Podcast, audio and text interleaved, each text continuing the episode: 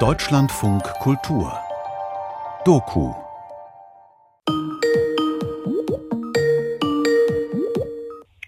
Hallo? Dai. Hallo Mama, wie geht's? Was gibt's Neues? Ah, ah zu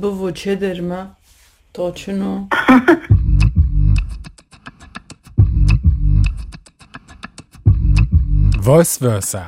Sprachen auf Arbeit. Mein Name ist Dominik Jalö. Ich bin der Host von diesem Podcast-Projekt von Deutschlandfunk Kultur und dem Goethe-Institut. Ihr hört Folge 4 der zweiten Staffel.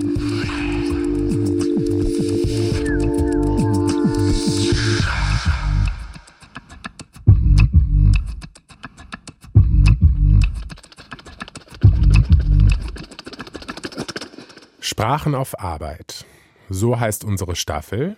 Und in dieser Folge kommt unsere Autorin Gülserin Cengizer zu Wort. Sie ist Fernsehjournalistin und Dokumentarfilmerin. Sprache ist die Grundlage ihrer Arbeit, ihr Handwerkszeug und ihr Ausdrucksmittel. Gleichzeitig ist Sprache aber auch ein extrem belastetes Thema für sie. Warum? Der Konflikt zwischen der Türkei und den Kurdinnen, dem größten Volk ohne Land, wie sie sich selbst bezeichnen, geht in den Ersten Weltkrieg und darüber hinaus zurück. Für den Überblick Kurdisches Gebiet erstreckt sich von der Osttürkei in Teile von Syrien, Irak, Iran und in kleine Teile von Armenien und Aserbaidschan. Beim Zerfall des Osmanischen Reiches zum Ende des Ersten Weltkrieges teilten Kolonialmächte die Gebiete unter sich auf, aber wie zu Beginn von England geplant, kam es nie zur Gründung eines kurdischen Staates. Der größte Teil der kurdischen Bevölkerung lebt in der heutigen Türkei. Darum geht es unter anderem in der heutigen Folge. Durch Umsiedlungsmaßnahmen mit Deportationen von Kurdinnen und Neuansiedlungen von Türkinnen verloren viele Kurdinnen ihre Heimat. Und ihnen wurde der Gebrauch der kurdischen Sprache verboten. Eigen- und Städtenamen der kurdischen Bevölkerung wurden im Zuge dieser Regelung durch die Türkei umbenannt und bis ins Jahr 2002 waren kurdischsprachige Fernseh- und Radiosendungen nicht gestattet. Die türkische Regierung verbot sogar Buchstaben, die im Türkischen nicht vorkommen. Und laut Verfassung war bis 2013 muttersprachlicher Kurdischunterricht an staatlichen Schulen verboten. Durch diese sprachliche Assimilation verloren viele Kurdinnen ihre Muttersprache und somit auch einen wesentlichen Teil ihrer Kultur und Identität. Unsere Autorin Gülserin Schengeser hat ein Archiv, in dem sie über 15 Jahre Geschichten gesammelt hat. Ihre Geschichten kurdische. Sie nimmt uns für Voice Versa mit in die Vergangenheit des kurdischen Volkes und zurück zu dem Moment, an dem sie für sich begreift, wie ihr der Zugang zu ihrer Identität schlichtweg verboten wurde. Und sie erzählt von einem generationsübergreifenden Sprachtrauma. Bevor es allerdings losgeht, möchte ich noch eine Triggerwarnung aussprechen. Im folgenden Stück geht es unter anderem um Krieg und es werden gewaltvolle und traumatisierende Ereignisse geschildert. Wir hören jetzt Das ist meine Geschichte, uns gibt es. Hilkata Minawa Ma Eshteme.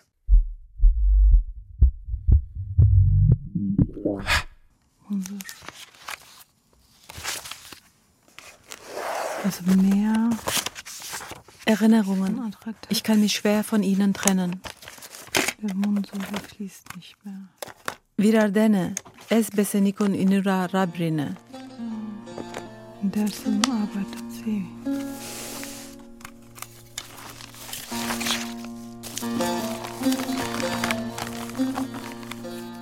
Zeichnungen, Postkarten, alte Kalender.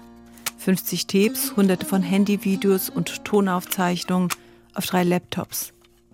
Seit über 15 Jahren halte ich das Leben und die Erzählungen meiner Eltern fest.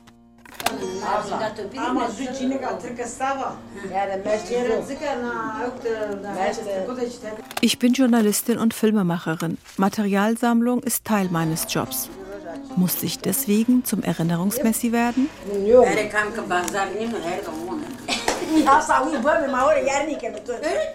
Ich glaube, ich sammle so viel, weil schon so viel verloren gegangen ist. Ich halte Geschichten fest, die verschwinden sollen, weil andere wollen, dass wir vergessen. Hallo ja. Hej, det är Gülseren. Hejsan, hej. Hej, hur är det?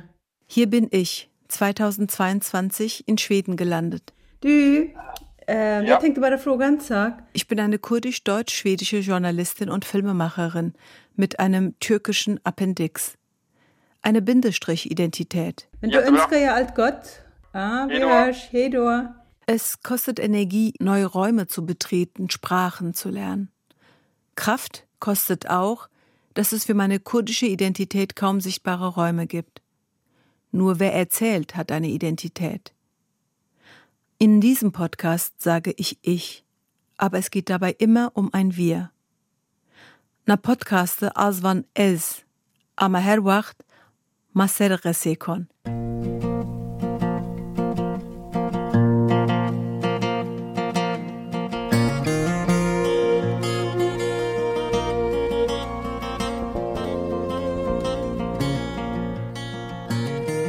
...1980. Ich bin sechs Jahre alt, als ich die erste große Zäsur meines Lebens erlebe. Bis dahin kannte ich nur den Radius meines kleinen Dorflebens in Dersim. Mein Vater will uns zu sich nach Deutschland holen. Zehn Jahre nachdem er als Gastarbeiter ohne seine Familie sein Glück in Almania versucht hat. Das sichere Almania. In der Türkei deuten sich zu der Zeit überall die Vorboten des Militärputsches am 12. September an.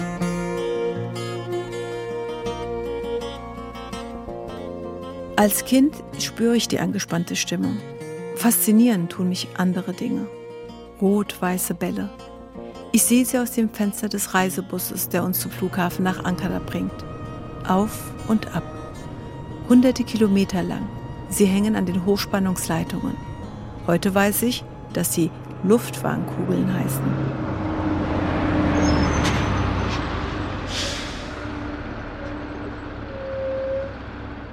Dann hält der Bus an.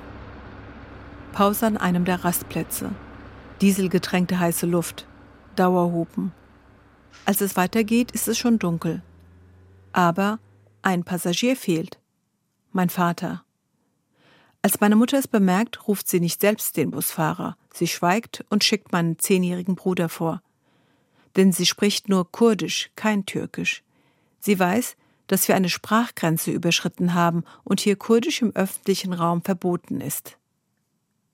Am Ende kehrt der Bus um und im Lichtkegel erscheint mein Vater, hektisch den Bus suchend, mit zwei vollgestopften Einkaufstüten in jeder Hand. Und ich kann nicht anders als zu begreifen, dass meine Sprache politisch ist. Die Grenzen meiner Sprache sind die Grenzen meiner kurdischen Welt. Ich erfahre das als Sechsjährige zum ersten, aber nicht zum letzten Mal. Alô? Dai. Eu... סכנה. Hallo? Hallo Mama, wie geht's? Was gibt's Neues? Was soll's geben? Ich bin zu Hause. Ich war vorhin kurz spazieren.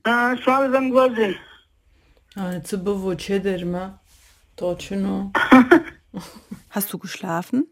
Nein. Was gibt es bei euch? Nichts, Mama. Wir sind auch zu Hause. Im Deutschen meiner Stiefmuttersprache habe ich einen Platz gefunden. Aber was ist mit unserer Sprache? Kurdisch ist nicht gleich Kurdisch. Es gibt mehrere Dialekte und teilweise verstehen wir uns untereinander nicht. Sasaki, Dimilki oder Kermanschki wird unser Dialekt genannt. Und Kermanschki sage ich in diesem Podcast. Aber eigentlich sprechen wir am liebsten von Sonema, unserer Sprache. Ich werde unser Gespräch für den Podcast verwenden. Wirklich? Nicht, dass du Probleme bekommst, oder auch ich. Nimm nur den Teil, der dem Staat nicht missfallen würde.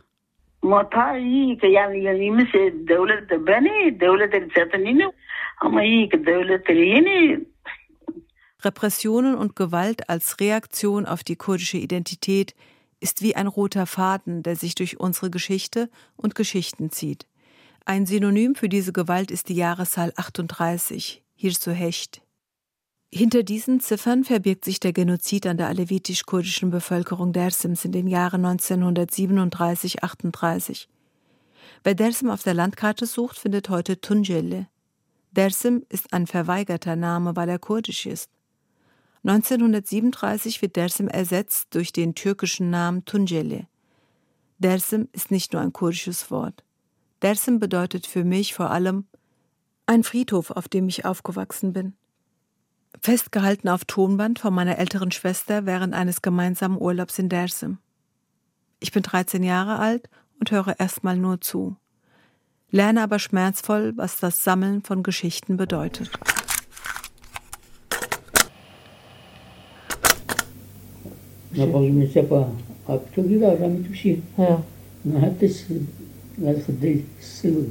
Sie haben ihn an meinen linken Arm gefesselt, deinen Onkel Hussein. Und auf der rechten Seite den Sohn von Khide Dille Sil. Leichenberge. Opa gefesselt an den Händen seines Sohnes, meines Onkels, Hussein. Exekution. Onkel Hussein stirbt. Ein elfjähriges Kind. Großvater überlebt unter den Leichen. Sechs Tage lag ich unter den Leichen. Warum haben Sie ihn umgebracht? Er hat uns zu essen gebracht. Weil er euch Essen gebracht hat? Das war eine Gruppe Kinder. Die Soldaten haben sie festgenommen. Sie haben die Männer von den Frauen getrennt. Dort haben sie uns an den Händen zusammengefesselt und auf uns geschossen. Als mein Onkel getroffen wurde, warst du noch bei Bewusstsein? Als der Sohn von Chededille mich mit sich zu Boden gerissen hat, ist dein Onkel auf mich gefallen. Und er hat noch geschrien, sie schießen auf uns. In dem Moment haben die Kugeln ihn und mich getroffen.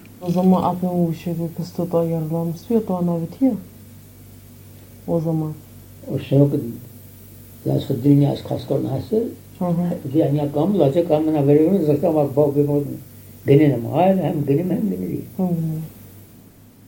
70.000 Tote, sagt man. So genau weiß das keiner.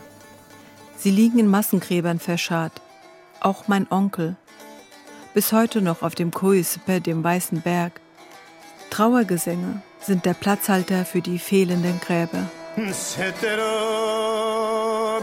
settero ima vesere em gondero settero go Evro tamra veskerin hava yene ima vesenem de su pay gire de cigerem da u yeno tavra veskeri vero go go. Wer also Dersim sagt, meint Trauer, Gewalt, Tod. Übersetzt bedeutet das türkische Wort Tunceli eiserne Faust. Das ist keine abgeschlossene Geschichte der Generation vor mir. Die Folgen betreffen mich unmittelbar. Ich wusste als Kind schon, ohne dass es mir meine Eltern gesagt hätten, dass ich mich nicht als Kurdin bezeichnen darf.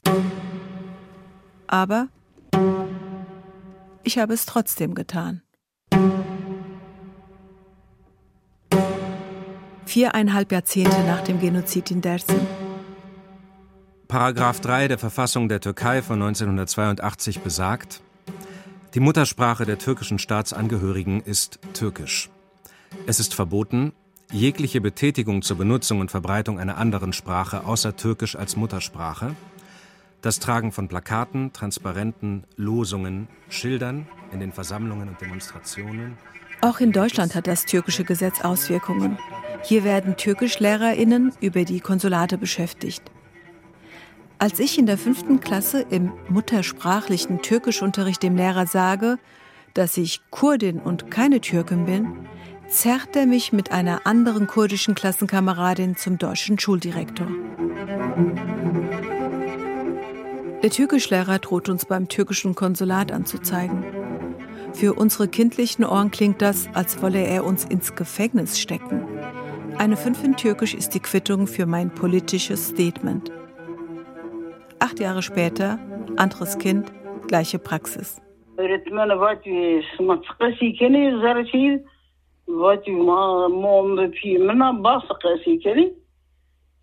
Ay telefonga bak tırçıkası ki geçene ki tırçı buzur mu?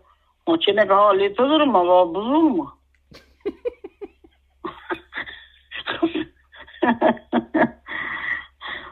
Die Lehrerin hatte gefragt, welche Sprache sprecht ihr zu Hause? Sie hat geantwortet, wir sprechen eine andere Sprache. Dann hat die Lehrerin angerufen und gesagt, dass wir Türkisch mit ihr reden sollen, damit sie Türkisch lernt. Ich habe gesagt, das Kind geht doch in deinen Unterricht. Bring du es ihr doch bei. Ich habe ihr gesagt, ich will mein Kind nicht in deinen Unterricht schicken. Du stellst komische Fragen.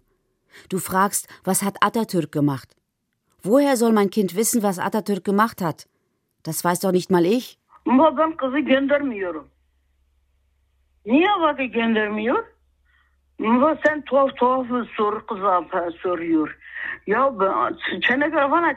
Ki Atatürk çekerdi. Ama kız ne biliyor Atatürk ne, ne yapmış? Biraz mıyız onu? Atatürk.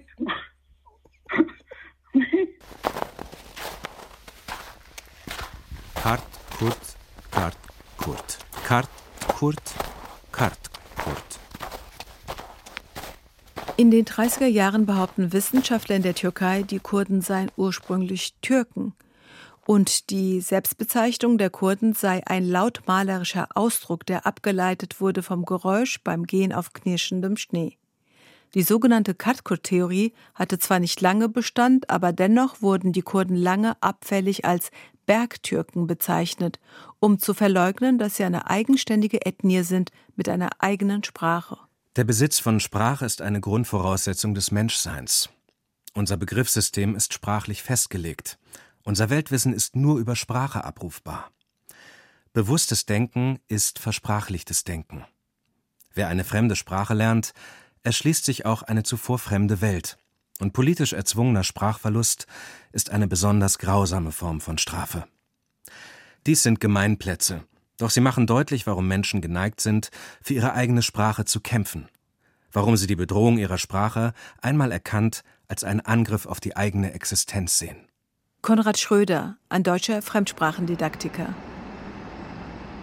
Könnten die Sprachen nicht einfach friedlich nebeneinander existieren? In der Schweiz leben seit 700 Jahren drei Sprachgruppen gleichberechtigt nebeneinander.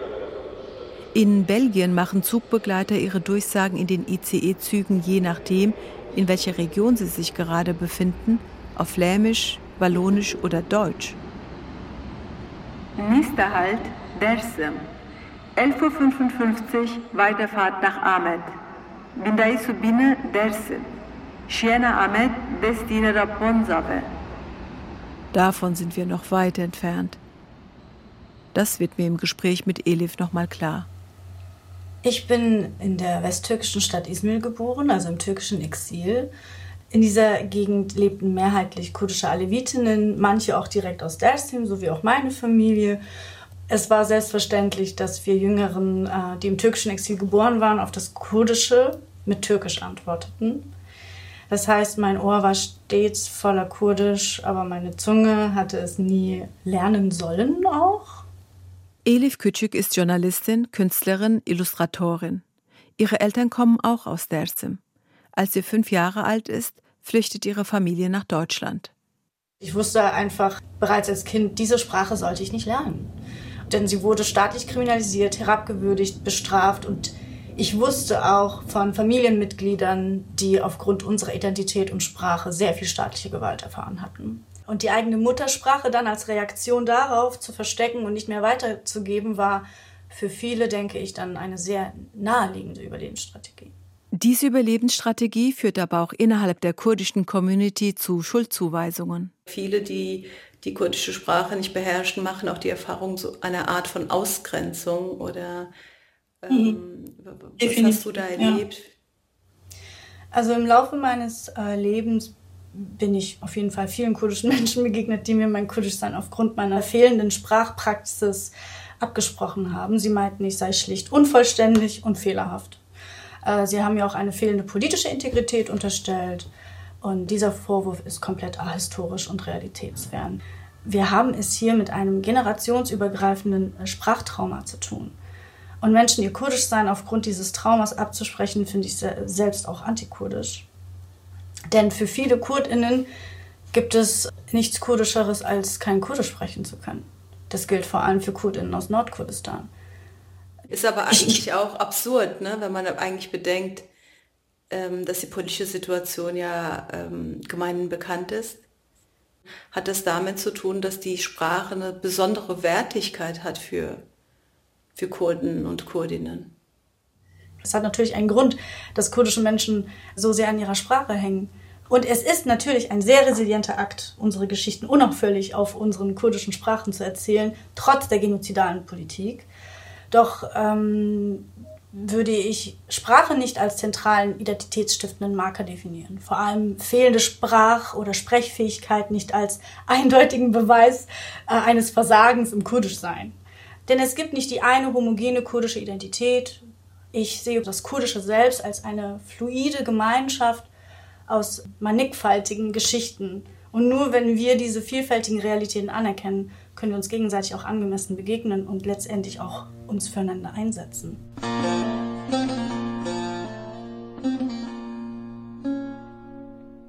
Unsere Geschichten erzählen, das wollte auch ich. Es dauert, bis ich begreife, dass das, was ich im Schlepptau habe, erzählenswert ist. 2008 fange ich an, meine Materialsammlung zu professionalisieren. Ich engagiere einen Kameramann und fliege mit meinen Eltern nach Dersim, um einen Dokumentarfilm über generationenübergreifendes Trauma zu drehen. Über meinen Großvater, meinen Vater, der den Genozid als Kind miterlebt hat, und mich. Schau mal, hier genau an dieser Stelle, 1938, haben sie uns gehen lassen.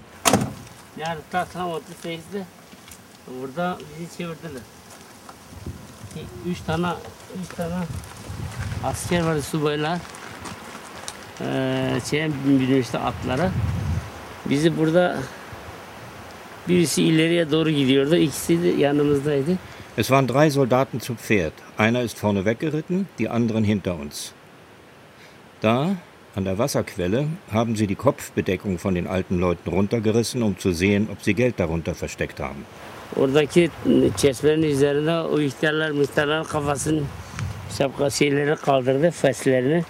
Yani para alıyorlar dedi. Jedenfalls haben sie uns bis hierher gebracht. Wahrscheinlich hatte einer von ihnen Mitleid mit uns und war wie wir barmherzig. Sie haben uns allen ein Stück Brot gegeben und uns dann gehen lassen.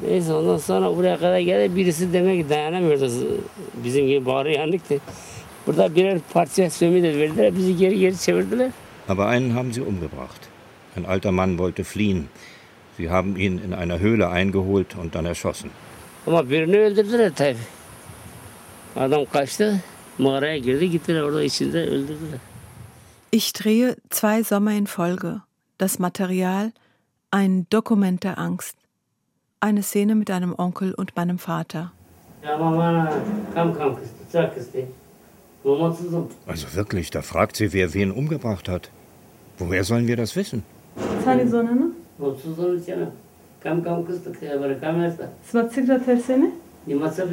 Warum wisst ihr das nicht? Wir wissen es nicht, wir haben keine Ahnung. Wovor habt ihr Angst? Warum Angst? Wir können nicht über etwas reden, das wir nicht mit unseren eigenen Augen gesehen haben. Onkel, wovor hast du Angst? Warum willst du nicht darüber reden? Du kannst mich persönliche Dinge fragen. Andere Dinge solltest du mich nicht fragen. Die Redaktion wollen aber meinen Film nicht.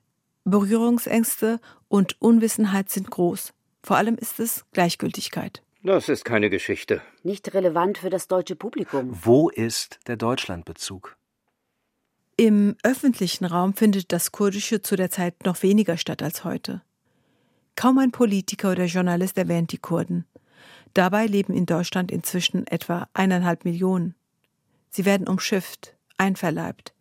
Aus Kurden werden Türken. Aus Kurdistan wird Anatolien, Osttürkei.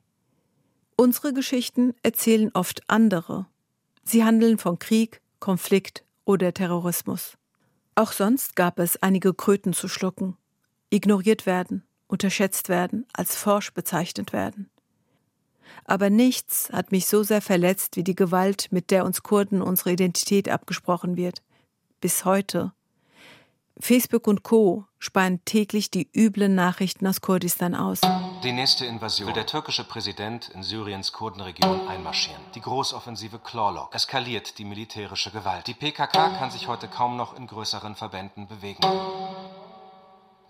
Dass ich Geschichten sammle, hat auch damit zu tun, dass meine Muttersprache Kermanschki vom Aussterben bedroht ist. Sie wird nur von einer Minderheit gesprochen. Kurdischer Muttersprachenunterricht wird auch in Deutschland nur vereinzelt angeboten, auch weil der deutsche Staat nicht kurdenfreundlich ist.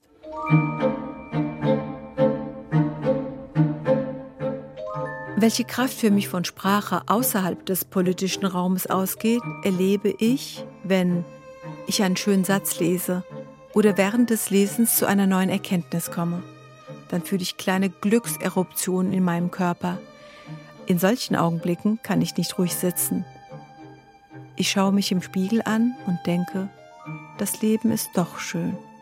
So mühelos und preiswert ist für mich Glück nur durch den Zauber von Sprache zu erreichen. Rebecca Solnit, die Essayistin und Erzählerin, fragt in ihrer Autobiografie aus der nahen Ferne, Welche Geschichte ist deine? Alles liegt im Erzählen. Geschichten sind Kompass und Architektur. Wir orientieren uns an ihnen. Wir bauen unseren Glauben und unser Gefängnis aus ihnen. Und ohne Geschichte zu sein, hieße, sich in der ungeheuren Weite der Welt zu verlieren das, was vor allem dieses Erzählen von Geschichten schaffen kann, ist einfach, dass wir uns finden. Dass wir uns gegenseitig finden und erkennen können und dass wir, dass wir, dass wir uns begegnen können. Jedes Mal sagen wir, wir sind noch da und das ist meine Geschichte. Wir sind da und das ist meine Geschichte. Ich erzähle immer noch.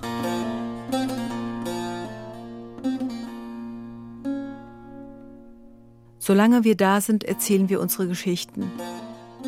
Mein Archiv befüllt inzwischen nur noch meine Mutter. Ihre Angst vor dem Erzählen ist aber immer noch gegenwärtig, auch mit fast 80 Jahren.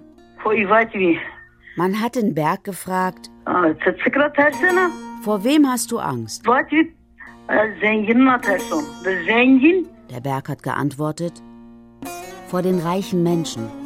Sie haben die Mittel, um mich zu zersprengen. Wer Andersartigkeit nicht aushalten kann, ist ein Opfer seiner monochromen Existenz und geistigen Begrenztheit. Geschichten zuzuhören, sie auszuhalten, heißt auch Toleranz. Deshalb sage ich, das ist meine Geschichte. Uns gibt es. Hakata Manawa. Ma Echtime.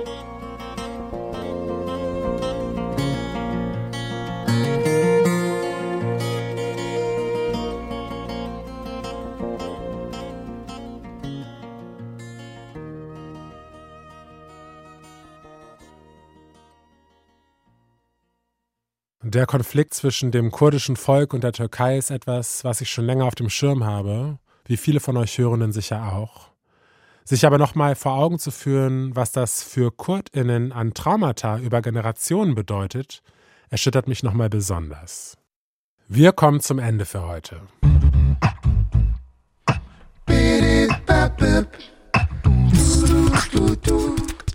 In der nächsten Folge unseres Podcasts erzählt unser Autor Łukasz Tomaszewski von dem Lebensweg eines kubanischen Arztes auf Deutsch und Spanisch.